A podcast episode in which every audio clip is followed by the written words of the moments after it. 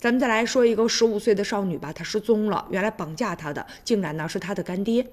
就在二零一八年的十二月十三号，在四川呢有一个刘婆婆就发现自己十五岁的孙女儿小雨人不见了。后来联系了在外面务工的爸爸和学校的老师，才知道孩子被绑架了。而且呢，这个绑匪啊给他的父亲发来了一条呢勒索的信息，要求他准备十万元，而且不能报警，不然你永远见不到你的女儿。如果一旦报报警，我就撕票了。当天呢，小雨的家人和老师反复的斟酌，决定还是要报警的。后来呢，经过专案组不懈的努力，绑匪的身份以及藏匿的地点渐渐的浮出了水面。这个绑匪似乎已经感觉到家人报警了，于是呢，就通过打电话进行询问啊，就质问，而且扬言，如果你们要报警，我马上就撕票。后来呢，在绑匪还没有来得及反应过来的时候，警方已经将犯罪嫌疑人给抓获了，成功的把小雨给救了出来。经经过公安机关查明啊，原来这个绑匪啊姓刘，他呢二零一一年学校毕业之后，工作呢也不稳定，也没有什么收入，花钱还大手大脚的，入不出付出。